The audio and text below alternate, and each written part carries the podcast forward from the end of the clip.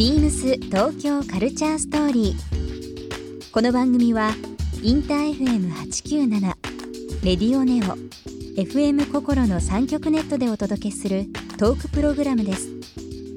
案内役はビームスコミュニケーションディレクターの土井地博。今週のゲストはビューティーディレクターメイクアップアーティストの早坂香須子です元看護師でもある早坂さん医学的知識と観点からインナービューティーやオーガニックプロダクトコンサルタントなど多岐に活躍する早坂さんにさまざまなお話を伺います。そして今週早坂さんへプレゼントしたボディーブラシをリスナー1名様にもプレゼント。詳しくはビームス東京カルチャーストーリーの番組ホームページをご覧ください。応募に必要なキーワードは番組最後に発表します。Beams. Beams. Beams Tokyo Culture Story. Beams Tokyo Culture Story. This program is brought to you by Beams. ビームスありとあらゆるものをミックスして自分たちらしく楽しむそれぞれの時代を生きる若者たちが形作る東京のカルチャー。ビームス。東京カルチャーストーリー。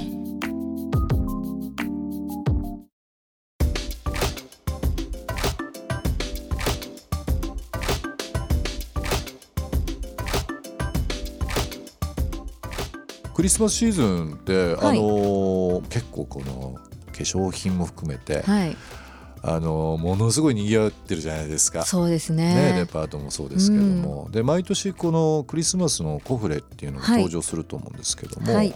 今年何かこう気になるものとかはい。なんか注目しした方がいいっていうものってあったりとかするんですか？もうねほとんどこのシーズン売り切れてるものが多いんですけど、うんやっぱりうん。11月ぐらいから出てくるのでホリデーコレクションとか、うん。多いですよね最近ね。うん。なんですがちょっとこれ手前味噌の話していいですか？いいですよね。あの私実はあの、えっとオーガニックコスメのブランドのディレクターをしていまして、はい。ネロリラボタニカっていうんですけど、う今年のクリスマスに、えースタイリストの佐々木恵子さんはい。があのやっているマイランというブランドとコラボをして、はい、素敵なブランドですよね。はい、うんマイランにコスメポーチを作っていただいたんですよ。はい。でそこに私たちのネロリラボタニカの化粧品と、うん。私があの香りのブレンドもやっているので、えっと、マイランとその私たちのネロリラボタニカのブランドイメージを合わせうたんキャンドルを作ったんですよ。はい。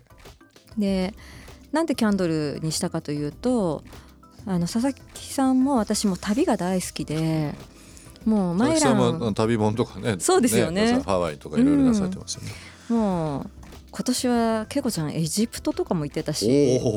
一緒にバリなんかにも行ったんですけどあ、そうですか。うん、あの本当に旅がテーマのブランドで、私も本当に旅が好きっていうのが共通点で、うんまあ、そういうブランドイメージから旅で必ず泊まるって言ったらほとんどホテル滞在になるじゃないですか。ね。でその時にどうしてもその空間に馴染めないなっていう時ってうん。ありますよね。ある、うんうんありますよね、うんだからそういう時に香りって一瞬で自分の空間にしてくれるんですよ。うんでそれが香水ではなくってキャンドルに火を灯した時に、うんふわーっと柔らかく広がる香りっていうのが、うんなんかこう親密にしてくれる？部屋と自分を親密にしてくれるっていう体験を何度もしていたので、うんあの持ち運びができるキャンドルうん。香りのキャンドルでしかもまああのコスメブランドが出しているので、うん。その、えっと、キャンドルをすくってボディにも塗れて保湿のクリームにもなるっていう。うん。いうものを作ったんですよ。で髪のちょっとワックスにもなったりとかもうむちゃむちゃオールマイティじゃないですか。そうなんです。そんなあのキャンドルバーム知らなかったそんどな素敵なものそうなんです。それをちょっと今年出させていただいて、まあ、ほとんど売り切れなんですけどちょっと全国今まだ発売中なのでどこかではまだ。残っているかもしれないです。もう駆け込みでぜひちょっとなんか。うん。ぜひでも本当今のお話伺ってると、うん。その一石何鳥ですね。本当に。うん。もういろんな用途があるから、そうネロリラボタニはいカのネロリラってどういう意味なんですか、それはですねえ造語でうん。私が作ったんですけうんど、うん。ネロリっていうのはあの精油エッセンシャルオイルにネロリっていうのがビターオレンジの花から取れるはい。精油なんですけどまあ女性の例えば不安をと取り除いてくれたりとか、ホルモンバランスを整えてくれたりとか、お肌につければアンチエンジアンチエイジングに良かったり、女性に嬉しい香りなんですね。うん。で私はその香りがもうアロマを始めた20代半ばぐらいからずっと好きな香りうで、ん。でネロリがこう女性を救ってくれるようなうん。イメージがあったのでもうネロリはつけたかったんです。なるほど。でラっていうのはフィンランドに行った時に、地元の人に「カズコラ」ってカズコの。か「カズコの」っていう意味なんですけど、はいカズコラうん。カズコラっていうとカズコのっていう意味なんだよって聞いて、うん。なんか可愛らしいですね。そうなんですよね。えじゃあネロリラって言ったらネロリのっていう意味になるんで、うんなるほあど。そ ネロリラって可愛いなと思って、ええでボタニカっていうのは、イタリア語でボタニカル、はい。植物園の意味なんですけど、このブランドはあの肌の再生と、うん。あと香りで心の再生をして、うん。あとは日本の素材を使って日本の生産地も回ってい,、ええるんですけどその土壌の再生っていうのもテーマにしていて、うん。あの今日本に放棄された農地ってたくさんあるので、うん。継ぐ人がいなくて、まあ、うん。こういう本当に日本のねいいものを職人さんの技術をリブランドするっていうのと、まあ、同じようなあのあ今話してるのは馬毛のボディブラシの話なんですけど。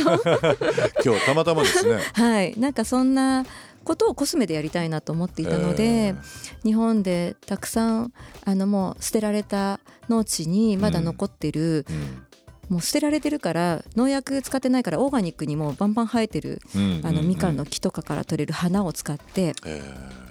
あとはまああの無農薬の農家さんたちなんかからもらっていろいろ素材もらって使ってるんですけどそうやっての地域再生というか農地再生みたいなことにも関わってるんですね。ーなるほど。なのでそのネロリの植物園っていう意味は日本で採れたネロリ、うん。まあ、オレンジの精油が植物園っていうのを大きな地球と見立てると、うんなんか地球を癒していく、うん。地球を癒していく。うん、ネロリの植物園。ネロリが植物園のようなこの地球を癒していく。うんそれが日本で採れたものだったりしたら嬉しいなっていうもうものすごい 広い意味なんですけど。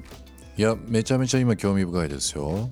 本当ですか？なんかあのー今日お渡ししてるビームスジャパンっていうのがですね、日本ブランディングするっていうことで、はい。まあ、僕も海外よく行く中でこう海外でいろいろいいいいなと思って手に取るものって結構こう真鍮の何か打つなんかこう、うんうんうんね、皿とか、うんうん。パッと見るとメイドインジャパンだったりとか、ね。結構いいレストランでも日本物使われててなんか改めて、うん。なんかアメリカまあ欧米の何かなんかそういうものとか結構探しがちだったここ何十年、改めてなんか日本面白いかなと思って、でそれをまあ形にして、うん。レーベルにして今お店を作ってはいるんですけど、うん。そそういうまあビームスジャパンの中で今度ちょっとあのゆっくりご案内しますけどはい。日本の中でうん。こう形は変えどうん。見方とか伝え方を変えてあげるだけで、うん。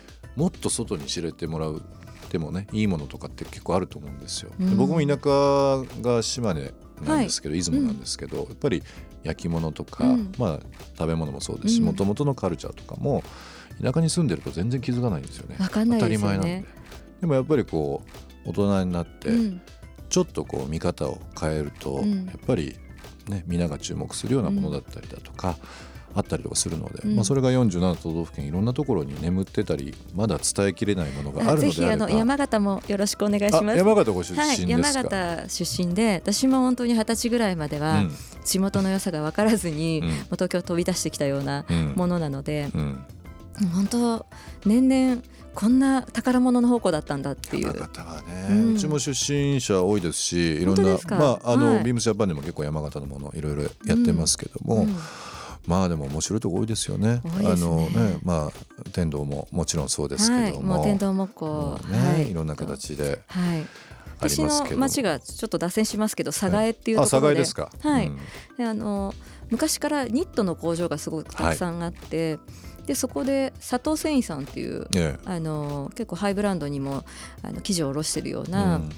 有名 有名社長がやってるうん。繊維会社があるんですけど、うん。そこがあの街の真ん中の蔵を改装して、はそこでセレクトショップをとカフェを始めてね。そこがねあのいや誰が地元の人こんなおしゃれすぎて誰が来るんだろうと思ってたんですけど あの週末になるといっぱいですうん、あの東北6県から皆さん来られるみたいでうん。地域再生になっているようなんですけどなんか私もコスメでそういうことができたらいいなと思って、今度なんかうんくりうん。そういう観点でうん、なんか話したいですね。なんかこう、うん、なんか今の話伺ってて、うん。まあ早坂さんのまああのまあヘアメイクあまあメイクアップっていうのはもちろんありながらですけど、今ちょっと伺ってて、その日本の美とか、うん、その個々の美はもちろんそうですけど、うん。日本自体の美も伝えるっていう、うん。なんか両極があるのがどんどん伝わってきたんで、あありがとうございなんます。か、うん。ぜひちょっとこ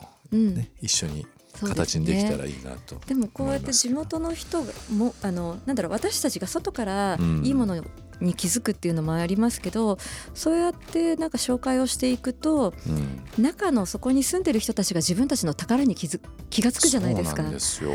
そのしま出雲にこんなにいいのがあるの？みたいなことだったりとか、うん。あこんなブランドってこんな良かったんだって、ううんちのお風呂にお風呂場にもずっとあるけどみたいな、そうですよね。ことで。ありますよね。うん、なんか私は唐津に花を摘みに行ってるんですけどいつも。佐賀県の唐津佐賀ですか？県の、はい、唐津に行ってるんですけど、うん。もう唐津の人にとってはみかんなんかもいくらでもあるものだし、うん。お金にもならないし、あのなんだろうな何とも思ってないようなことだったのが、一緒にそのお花が咲く1週間地元の人たちと、あと障害者の人たちとかとみんなに、あのアルバイトで花を摘んでいただいて、うんうん。でそれを素材でやってるんですけど、ええこういうものができましたってまた次の年店に行くんですね。うんそうするとあ東京でこんななんかあんな荒れた畑が からこんなコスメが可愛いコスメができるの？みたいな、うん。あ想像つかないですもんそんうなの。ねん。素晴らしいですね。ね。そこでまた雇用が生まれたりだとか、うん。情報が伝わることでまたじゃあルーツを探るっていうのもあれですけど、うん。なんかこうじゃあ唐津に行ってみようとかうん。っていう人もね増えたりとかするかもしれないですしね。もうイカが美味しいんで皆さんぜひ。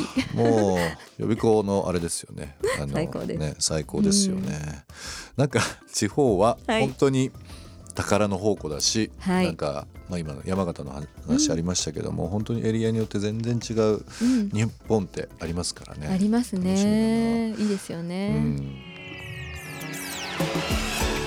ビームス東京カルチャーストーリー。ゲスト早坂香須子さんにプレゼントしたボディブラシをリスナー1名様にもプレゼント。応募に必要なキーワード「ビューティフル」を記載して番組メールアドレス beams897 アットマークインター FM.jp までご応募ください。詳しくは番組ホームページまで。ビームスビームス吉祥寺ショップマネージャー斉藤達則です。ビームス吉祥寺はメンズとウィメンズのカジュアルを中心に楽しみいただけるショップです。ジャンクからハイエンドまで世界中から集めた多種多様な雑貨を展開するレーベル BPR ビームスの個性豊かな雑貨も展開しています。キラリナ吉祥寺の3階ご来店お待ちしております。ビームス東京カルチャーストーリー Beams Tokyo Culture Story. This program was brought to you by Beams.